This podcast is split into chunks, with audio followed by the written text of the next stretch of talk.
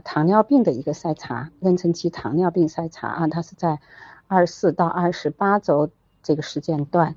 现在呢，因为生活水平高了，那么妊娠期糖尿病的发病率呢也非常的高啊。那么我们门诊也看到了好多就是糖尿病筛查的时候出现问题的。